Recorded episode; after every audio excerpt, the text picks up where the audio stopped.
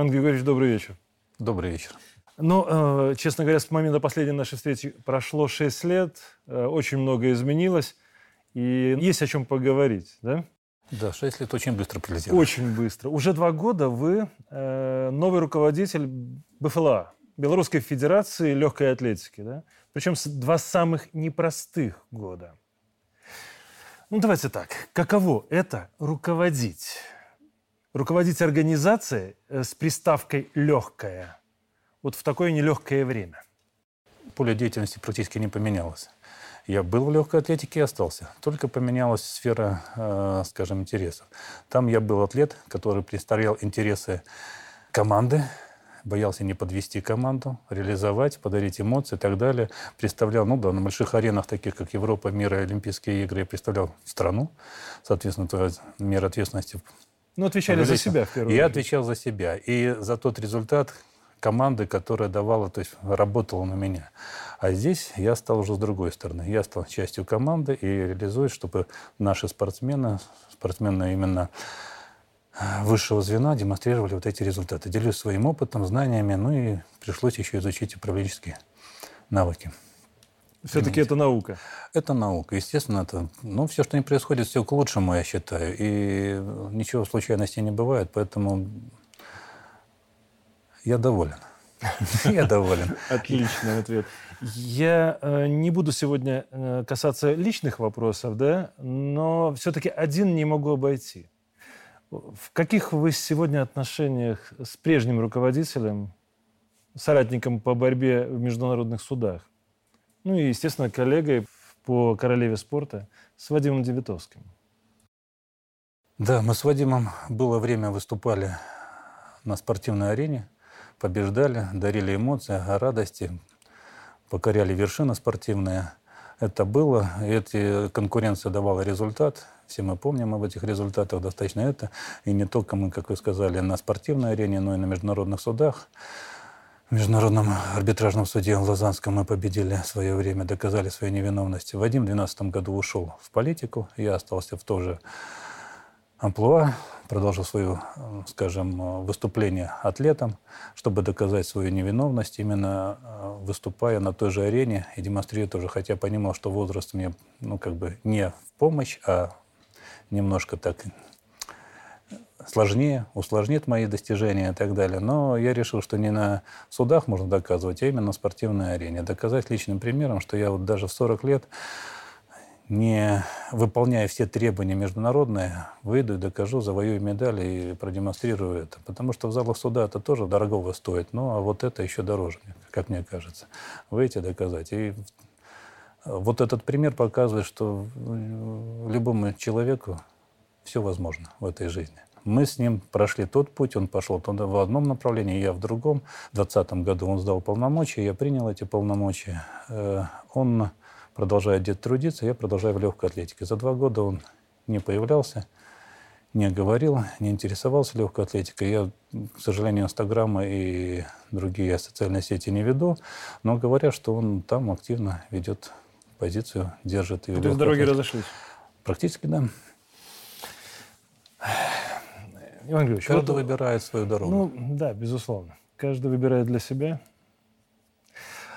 Вот в эти дни проходит чемпионат Беларуси по легкой атлетике. Ну, повод на самом деле достаточно важный.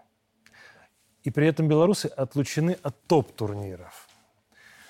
Но при этом уже показывают результаты за последнее время выше, сильнее, даже э, по отношению к тем, кто побеждает на международных стартах ну, по крайней мере, вот информация была по некоторым. Вы ведь наверняка следите за всеми соревнованиями. Это же важно. В каких дисциплинах за это время мы выиграли? Пусть и заочно. В этом году, когда прошло сообщение о том, что мы отстранены, для наших атлетов была создана Белорусская легкоатлетическая лига, и два основных старта – это Кубок страны и открытый чемпионат страны мы сделали в те сроки, когда прошли основные старты международные. Это чемпионат мира и чемпионат Европы. Вот. Э, Кубок страны у нас был именно в сроке, когда был чемпионат мира, а чемпионат страны сейчас у нас проходит как раз вот 15 числа стартовал и чемпионат Европы. Угу. Значит, легкая атлетика – тот вид, где результат измеряется метрами, секундами, минутами. То есть все, человеческий фактор минимально, который может повлиять на результат, отсутствует. Ну, судейский фактор. Судейский фактор, так. да, человеческий судейский фактор, он минимально присутствует в данном случае. Поэтому если сравнить результаты наших атлетов и результаты на чемпионате мира показаны, то у нас было бы 9 финалистов, Девять финалистов, это которые вошли в восьмерку. Одна медаль была присутствовала. Ну и учитывая тот момент, что наши прыгуны, Максим Недосеков, олимпийский призер, он любит именно соревноваться в таких вот жестких условиях. Жестких да? условиях. И то, что он продемонстрировал даже на Кубке страны во время дождя, ливень был сильный, и он сказал, нет, я, то, скажем так, мы поговорили с ребятами, все ребята будут выступать под таким ливнем, мы находимся в городе Бресте, в городе Славы воинской и так далее. И говорит, нам просто перед дождем сдаваться как бы нету. Мы проявим свои лучшие качества и попрыгаем тоже. Скажем, вот это было бы, наверное, десятое. Это было бы две медали, ну и восемь финалистов, скажем, в этом направлении. У нас в этом году еще есть э, обновление рекордов страны. Рекорды страны – это а, в копье, который держался более 30 лет, и в беге полторы тысячи метров Илья Карнаухов и Алексей Катковец обновили рекорды, которые уже длительное время держались, и практически невозможно было. Это говорит о том, что вне зависимости от отсутствия международных стартов ребята имеют цели ставят перед собой задачи, реализуют их, вне зависимости от того, что будут они выступать на международных, не будут. Они знают, что когда-то это все прекратится, и они в хорошей физической форме выйдут и продемонстрируют, не просто станут участниками, а будут воевать, бороться за медали высшего качества. Ну хорошо, вот новые, новые звезды чемпионата, Чьи имена мы должны уже запоминать? Кто они? Алексей Катковец, Татьяна Холодович, Максим Недосеков, естественно, Анастасия Маслова, Илья Карнаухов, который у нас постоянно. И есть еще молодые, которые на перспективу в дальнейшем. Это Александра Коньшина в копье. То есть у нас сильные традиции в метательских дисциплинах. Школа неплохая в барьерном беге. Это Эля Герман, которая демонстрирует постоянно высокие результаты. Она была чемпионкой Европы. Угу. Вот. Ну и дальше в этом сезоне тоже демонстрирует приблизилась к своему личному результату те классические школы, которые у нас было, это метание и барьерный бег. Ну и вот сейчас у нас выносливость. Ну, появляется бега, это Илья Карнаухов, который вот обновил рекорды. Вот эти люди, которые, на которых можно ставить. Но вы же по метанию в любом случае, наверное, особенно трепетно относитесь. Ну, это тот э, вид, где я могу передать свои, свой накопленный опыт. Поэтому... И кому? Метатели молота, прежде всего, это техническая сторона, ну а методики, скажем, силовой подготовки, это всем метателям практически диск, ядро. В данном случае я курирую э, молодую спортсменку Мариола Букель, которая стала призером первенства мира и mm-hmm. первенства Европы в прошлом году. Она дважды поднималась на третью ступень пьедестала. Вот я ее курирую, и в этом году исполнится, исполнилось 20 лет, ну и к Олимпийским играм 2024 года уже будет, соответственно, 22, тот возраст, где можно покорять олимпийские вершины. Ну вот хорошо. Королева спорта. Легкая атлетика – это 47 олимпийских видов спорта, Конечно, да? да? Паралимпийцы первыми попали под уродливый удар санкций. Примерно за два года до игр начинается квалификационный период на Олимпийские игры. Да? Да. Но у федерации, насколько мне известно, есть четкая инструкция, что они не будут приглашать россиян и белорусов для участия. По-моему, кроме тенниса, дзюдо и велоспорта, где федерации поступили иначе. Скажем так, в соответствии со спортивными олимпийскими принципами. Да? Вот вы и ваши спортсмены, у нас есть надежда еще на Олимпиаду в Париже? Или шансов нет? Надежда всегда присутствует. До самого последнего момента она живая и есть. И шансы у нас тоже есть. В данном случае мы в этом направлении работаем. Да, Международный олимпийский комитет рекомендовал угу. федерациям не приглашать наших спортсменов. Мы ведем сейчас переговоры, активно в этом направлении работаем, изучаем другие направления где бы наши спортсмены могли конкурировать, э, потому что конкуренция между атлетами, она порождает результат. То есть эффективная работа дает еще составляющую результата этой конкуренции угу. в данном случае.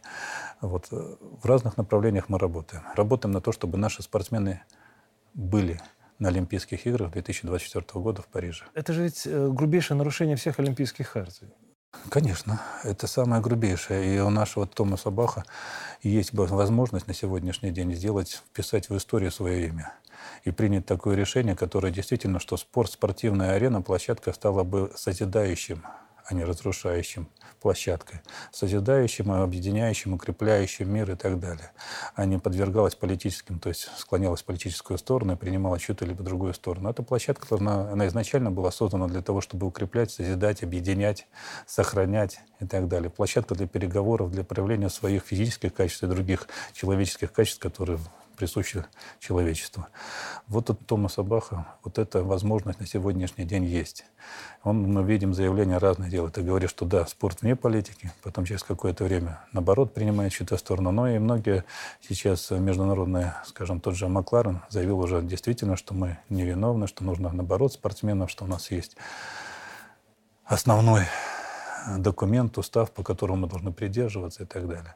Но насколько быстро они примут решения такие, сложно сказать. Но диалог нужно вести. Вы знаете, всегда зависит от конкретного человека. То есть, если у тебя есть позиция, если ты не боишься свой голос э, в соответствии с этой позицией обозначить, но у нас, к сожалению, очень мало личностей стало.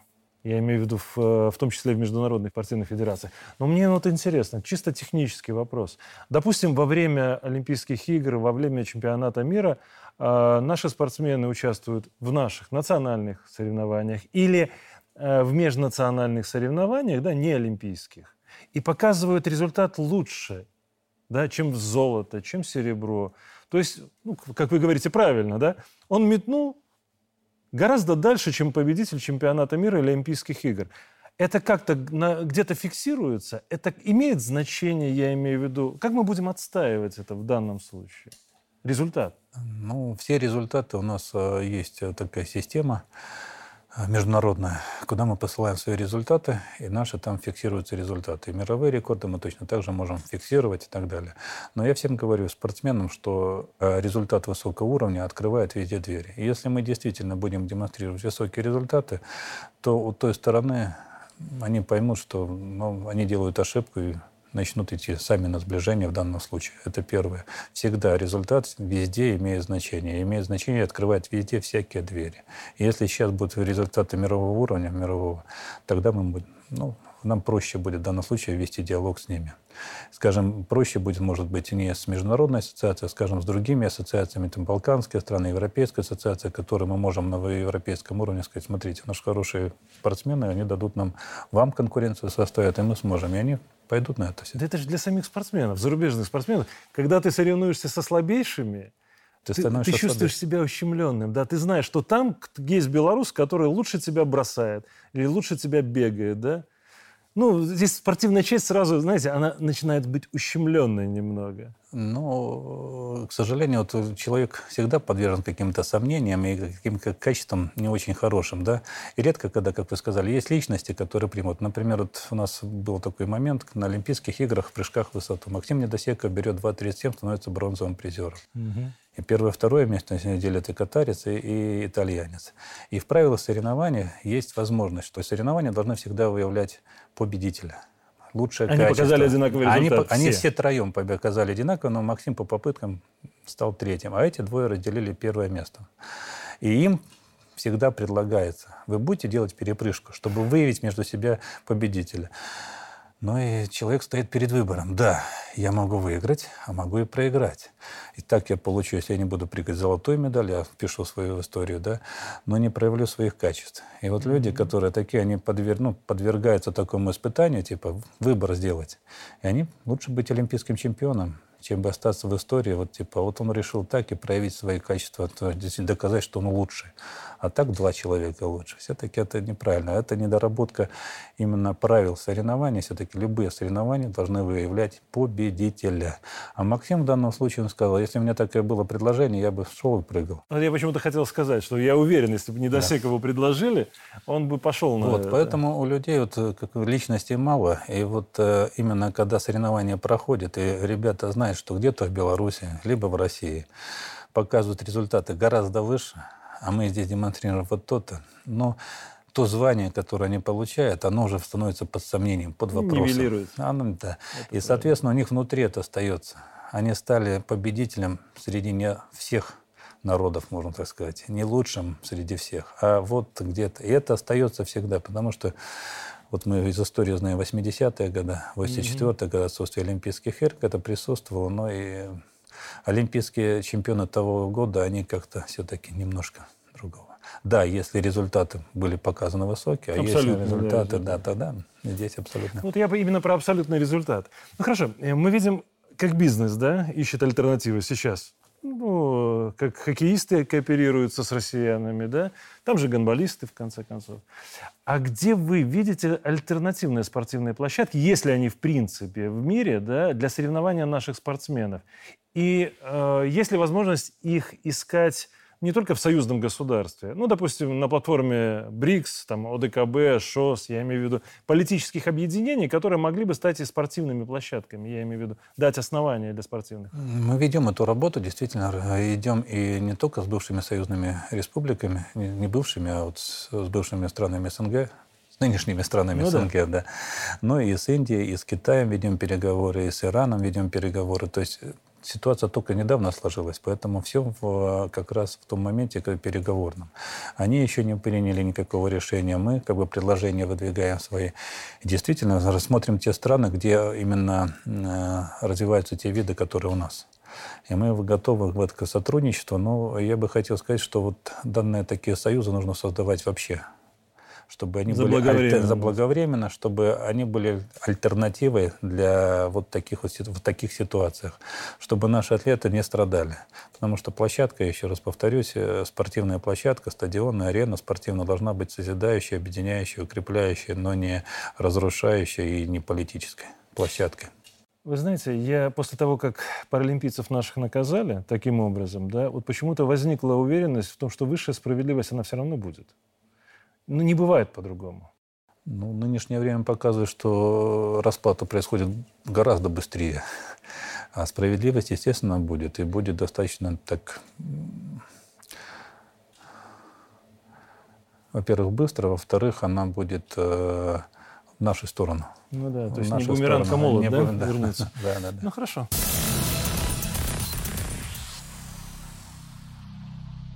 Иван Григорьевич, вы, по иронии судьбы, опытный человек в судебных прениях. Да? Ну, вы победили в том числе и в этом. Вам удалось отстоять свою честь в международных судах. Вот не так давно за то, что не допускали наших теннисистов на турнир в Уимблдоне, да, Уимблдон был наказан. Справедливо. Вот если сегодня нам вступать в подобного рода ну, юридические соревнования, и используете ли вы свой личный опыт в федерации вот уже сейчас? Конечно, использую. Я понимаю, что так сказать, сражение будет проходить на территории противника, противника э, по их правилам. И учитывая, скажем, принятие решения и реализация этих решений длительное время, скажем, в моем опыте суды мои длились больше двух лет, угу. но эффективность от этого меньше. Я так считаю, что вот мы, мы ведем разговоры, ну и плюс, а, опять-таки, а, чтобы эффективность этих судебных операций была гораздо выше, нужно применять их не специалистов. Потому что они... Их специалистов. Их специалистов, да. Ну, то есть профессионалов, профессионалов которые на их поле да, знают, на их, работать. Да, да, да. У них своя. Соответственно, изучив вот экономические выгоды и другие, я считаю, что лучше подготовиться, и тогда, когда будет возможность, лучше выступить там и внести вот эти финансовые вложения именно в спортсменов и так далее. Но эту сторону все равно продолжать рассматривать юридическую. Я поддерживаю, потому что не надо бояться. Ведь история все равно, все равно, она выстраивается исходя из поступков. И мы, если мы не будем даже пытаться, нет, попытки История нужно, но минимизировать финансовые затраты это, это нужно.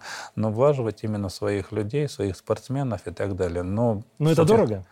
Очень дорого. Очень дорого. Исходя с личного опыта, очень дорого. Поэтому второе, например, первый раз я пошел сражаться, доказал свою невиновность. Второй раз, просмотрев все аспекты, юридические, физические, финансовые и так далее, я понял, что проще пойти другим путем. Вот отказаться от э, судебных тяжб, а пути стать атлетом дальше и доказать свою невиновность, именно выступая и покоряя вершины вот таким способом. Доказать, что вот я там, прохожу все э, допинговые процесса. Э, тренируюсь, никуда не исчезаю в поле зрения. Семь лет отсутствия на спортивной арене, выйдя и продемонстрируя, там, завоевывая медаль на самом главном мероприятии спортивном Олимпийских играх, это гораздо больше победа, чем вот именно в, в судебных тяжбах.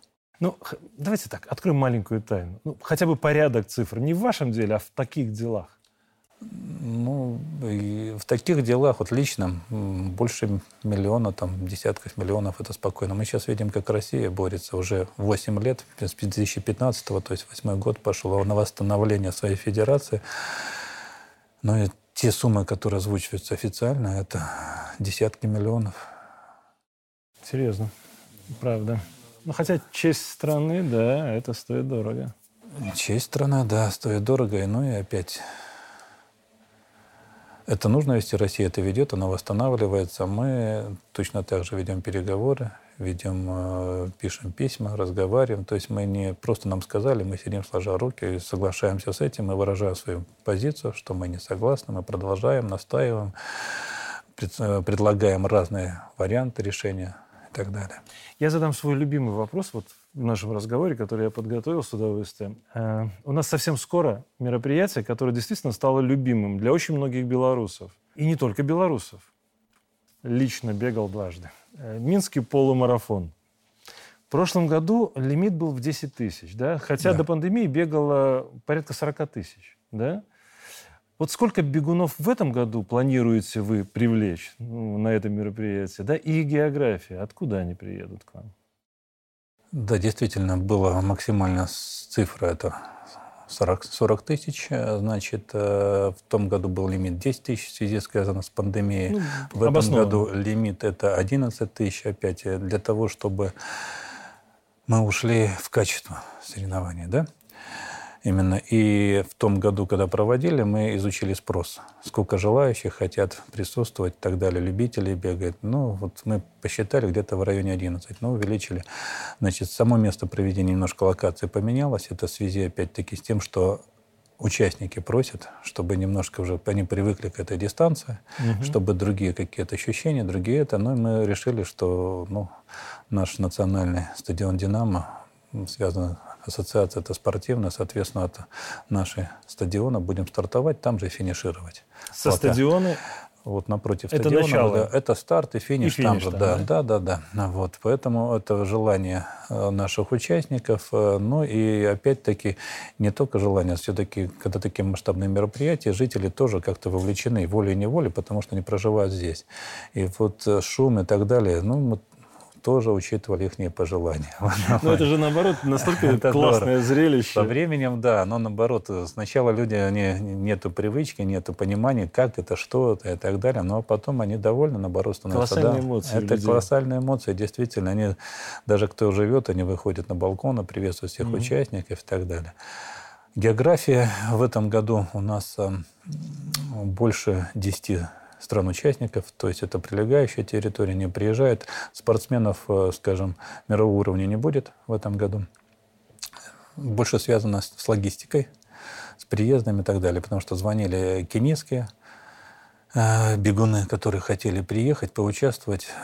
Мы предложили им условия, но логистика оказалась то есть, настолько дорогой, ну, то есть прилететь, они... улететь, да? Прилететь, улететь, это достаточно сложно, что они отказались в этом плане. Опять из-за политики страдают люди, как обычно. Простые люди всегда. Ну вот, э, смотрите, все-таки, если разбирается с дистанцией, закрывая эту да. тему, да, прокомментируйте, пожалуйста, вот этот вопрос, то, что беглые всячески намекают, что это их э, изменение трассы, да, это результат их работы. Насколько это соответствует действительности? Мне смешно, но я все-таки должен это спросить. Ни в каком. В этом случае не рассматривалось. Первое, когда мы, э, значит, задумывались после окончания Минского полумарафона 2021 года мы сразу сели за планирование вот этого. То есть это наше решение? Это наше решение, никто на я, это не я повлиял. Я на Тихона кто-то повлияет да, в этом плане, это было бы смешно. Ну ладно. Это наше решение, которое было аргументировано, я же говорю, изучали после прохождения я изучал все составляющие вот Минского полумарафона. Слетал в Стамбул, посмотрел их марафон, который собирает больше 150 тысяч. Посмотрел, как они организовывают, какие интересы, э, что они предлагают своим участникам и так далее. Ну, изучил этот вопрос со всех сторон. И мы пришли к тому, что не то, что вот эти трассу поменять, но и другие, другое отношение, немножко другие дать э, ощущения нашим участникам. Поэтому все делается для участников, чтобы они получили максимум положительных эмоций. Но вот эта политическая составляющая, либо какая-то, что кто-то там пытается влиять, ну, прекращайте. Ну хорошо, тогда вопрос не дилетантский, а от бывалых бегунов, да. любящих это мероприятие. Они говорят, что трасса, привычная трасса, да. она достаточно сложная. Ну, была, да, со спусками, подъемами. То есть это не венский пологий э, полумарафон, вот новая трасса, она будет проще или сложнее, на ваш взгляд? Я думаю, что не думаю. Мы исходили из того, чтобы максимум наших участников увидели достопримечательности города Минска. Основная задача, да. Пологая, не пологая, ставить рекорды. Мы делаем это массовый спорт на рекорды мы не стремимся. Это массовое увлечение, то есть привлечь количество людей, участников как можно больше, чтобы люди э, получили удовольствие, укрепили свое здоровье, подняли иммунитет. Вот эти задачи решаем. Рекорды э, мировые какие-то мы не ставим. Если бы мы ставили задачи установить какой-то рекорд там, на полумарафон, либо на другую дистанцию, тогда бы исходили из этой цели. То есть выбирали пологие скажем, меньше перепад высот, чтобы было, чтобы спортсмен мог получить, э, раз, развить большую максимальную скорость и показать максимально возможный результат. Сейчас это просто для участников, для того, чтобы увидели наши достопримечательности. Для удовольствия. Для удовольствия. Это прежде всего. И опять-таки, чтобы да, зрители присутствовали, как можно больше зрителей, была поддержка оказана нашим участникам, чтобы кто-то может стоять сегодня за ленточкой, завтра с этой стороны ленточки, в том плане присоединиться к нашим участникам Минского полумарафона и точно так же получить удовольствие. Ну, как, как участник все-таки надо обязательно, на мой взгляд, вот эти пункты раздачи воды, да, волонтеры, которые помогают это... и так далее. Да. Но вот это неотъемлемая часть, она создает в том числе атмосферу. Конечно, да. Хорошо. А, вот немного о главном. А, я очень хорошо помню историю Виолетты Скворцовой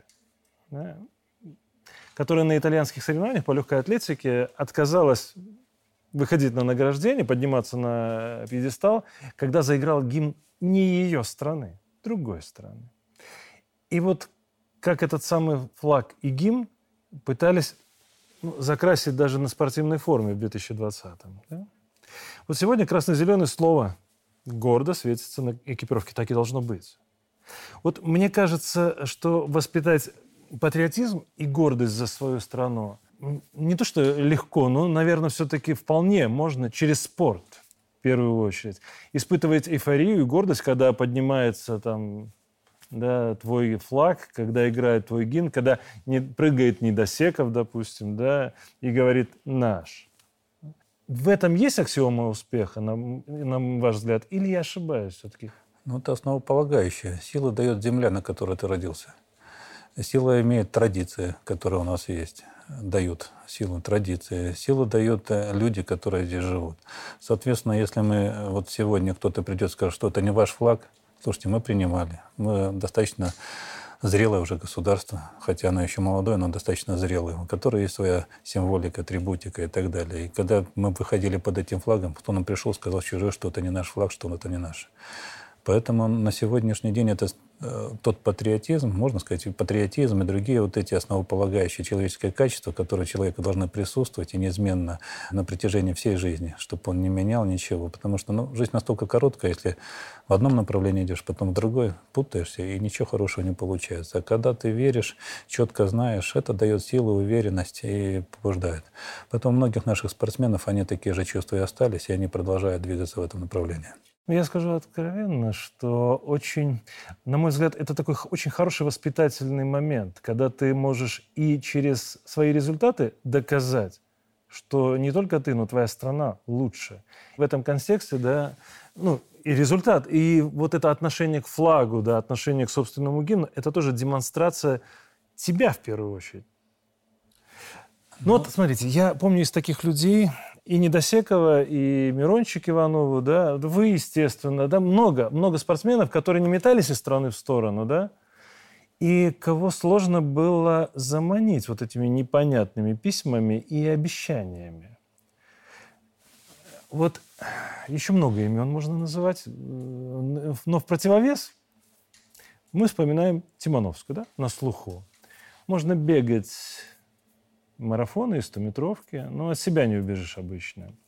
Вот ее сегодня кинули даже на чемпионате Польши.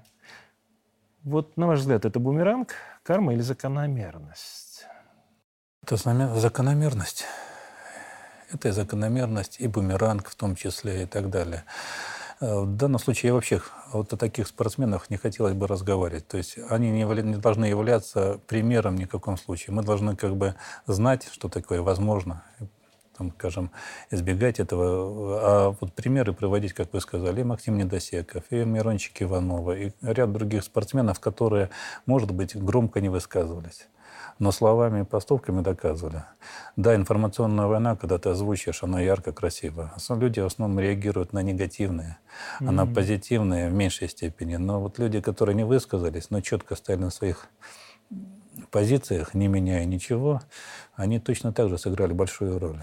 Скажем, те люди, которые просто трудятся, там, в районах, делают свою, работу. делают свою работу, они четко знают, что вот это дает результат. Слова, конечно, играют роль большую, но поступки, они отражают и слова, и все остальное. Если ты просто говоришь и не подтверждаешь свои слова делом, ну, оно уже теряется и смысл, и значение, и так далее. Ну, а о той спортсменке, о которой я не хотел бы говорить вообще, она ничего не достигла. Она в себе внутри породила такое ощущение – как и предательство, и как э, самое такие хорошие качества, когда человек готов пожертвовать собой ради другого человека. Она даже минимально не проявила, она не поставила плечо в трудную минуту. Но о таких людях, наверное, не стоит даже вспоминать. А давайте тогда немножко о вас. Вот мне это больше интересно. Вы в одном из интервью э, сказали, что вас э, называли зомби за то, что вы беспрекословно слушались тренера. Любое слово тренера. То есть это для вас было ну, как аксиома. Да? Вот откуда вот в нынешних спортсменах иногда этот пиетет перед старшими, перед тренерами, перед руководителями отсутствует. Что поменялось? Время или люди? Время всегда остается одно и то же. Люди поменялись. Я уверен, что наше воспитание мы потеряли тот тот продукт информационный, либо другой, который давалось нашей нынешней молодежи, но не совсем был качественный. И, соответственно, там не было, не показывалось, не, скажем, не говорили, что человек, который трудится, пашет, либо там создает, показывает результаты, дает, вот на этого нужно ориентироваться. А у нас мы часто видели, что заработать денег, либо получить славу можно не трудом, либо какими-то там достижениями да, в науке, либо в спорте, либо другой отрасли, а именно там, ну, преподносить не совсем хорошие вещи. То есть чисто на хайпе? Да. И вот это, то есть, пропагандировало достаточно много. Мы, как я считаю, мы упустили вот именно нашу молодежь в этом направлении. И здесь мы получили бумеранг, опять-таки получили бумеранг, который нашу молодежь поддержали другие. Ну и опять молодежи всегда проще управлять. Они еще не зрелые, они нет становления и так далее. Им любые новшества, которые приносятся, они быстро их едят, ну и выдают потом результат. Но все равно мне кажется, что большинство нашего населения, молодежи, они все-таки воспитали культуру, этикет от своих родителей. И они все равно остались на таких позициях, ценят свою историю, любят свою историю, свою землю и так далее. И знают ее. И знают главное, ее. Да. Ценят, знают, уважают и так далее. Хорошо, э, Иван Григорьевич, тогда о глобальном неуважении. Вот белорусы и поляки всегда же выступали традиционно сильно, в метании молота, да? Я имею в виду в вашем виде спорта. Да, да. Э, я помню соревнования, порой конкуренция зашкаливала. И к вам относились, ну, скажем, не всегда лояльно, но понятно, очень сильный конкурент. И я помню прекрасно, как вы мягко отвечали на их претензии. С уважением и к себе, и к ним, ну, естественно, к своей стране. Вот сейчас вся эта ситуация экстраполировалась на страну и мир в целом, да? Вот там нас хает, а мы, ну, хорошо, если защищаемся. Вот вы очень спокойный, я даже сейчас вижу, очень спокойный, взвешенный человек. Позавидуешь, я так не умею. А как вы относитесь к тому, что происходит сейчас в мире? Вот, э, вот это нагнетание. Вы относитесь к этому с такой же невозмутимостью? Ну, я считаю, что такие качества человека, как уважение к себе, уважение к людям, любым людям. Прежде всего, мы рождаемся и становимся ну, человечком, и его надо уважать в любом плане, плохой он или хороший. Его нужно уважать, его нужно ценить, его не надо оскорблять. Если ты сильный, то ты всегда и протянешь руку, и плечо, и никогда не оскорбишь никакого. Ну а то, что как они себя ведут, это говорит о их слабости, бескультуре, неуважении, не к себе прежде всего. Поступать, делать такие поступки, это не совсем хорошие можно сказать, плохие вещи. Поэтому ну, менять себя ради того, чтобы вот где-то там ярко крикнуть и так далее, не стоит. То есть менять каких-то привычек, веру свою, дух свой подвергать, ослаблять никогда в этом плане не хотел бы. И не собираюсь делать в данном случае. Поэтому вот э, то, что там кричат где-то за границей или что-то в этом плане, они, ну, кричат, ну, слова, действия какие. Действия только никаких. Будут действия, но мы тоже предпримем противодействие. Любое давление порождает ответную реакцию в большей степени. Я вас слушаю с удовольствием. Во-первых, очевидно, что повезло вашим подчиненным, а люди, людям, с которыми с вами работают, потому что такие, знаете, вот есть основы в любом э, виде деятельности. Вот в управлении есть несколько основ, основных правил. И очевидно, что вы этими правилами руководствуетесь. Здорово. Правда? Здорово. Это не комплимент, это констатация факта в данном случае. Тогда на этой позитивной ноте давайте перейдем к последнему вопросу, около философскому такому. Вы признанный чемпион в метании молота. Ну, давайте говорить так. В любом случае, вы уже легенда. В хорошем смысле этого слова. Вы не сдавались ни в темные времена допингового скандала, да, ни в период, когда преследовали юношеские неудачи. Наверняка, может быть, даже те, про которых мы не знаем.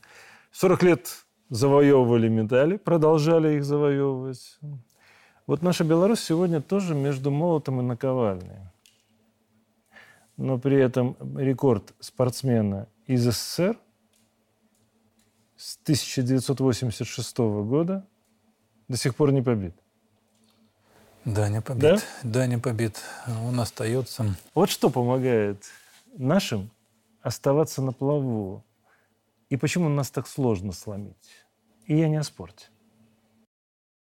Ну, прежде всего, это вера, это дух, как я уже говорил. Это э, знание своей истории, это уважение к предкам, это уважение к себе, прежде всего, уважая себя, другие начнут уважать.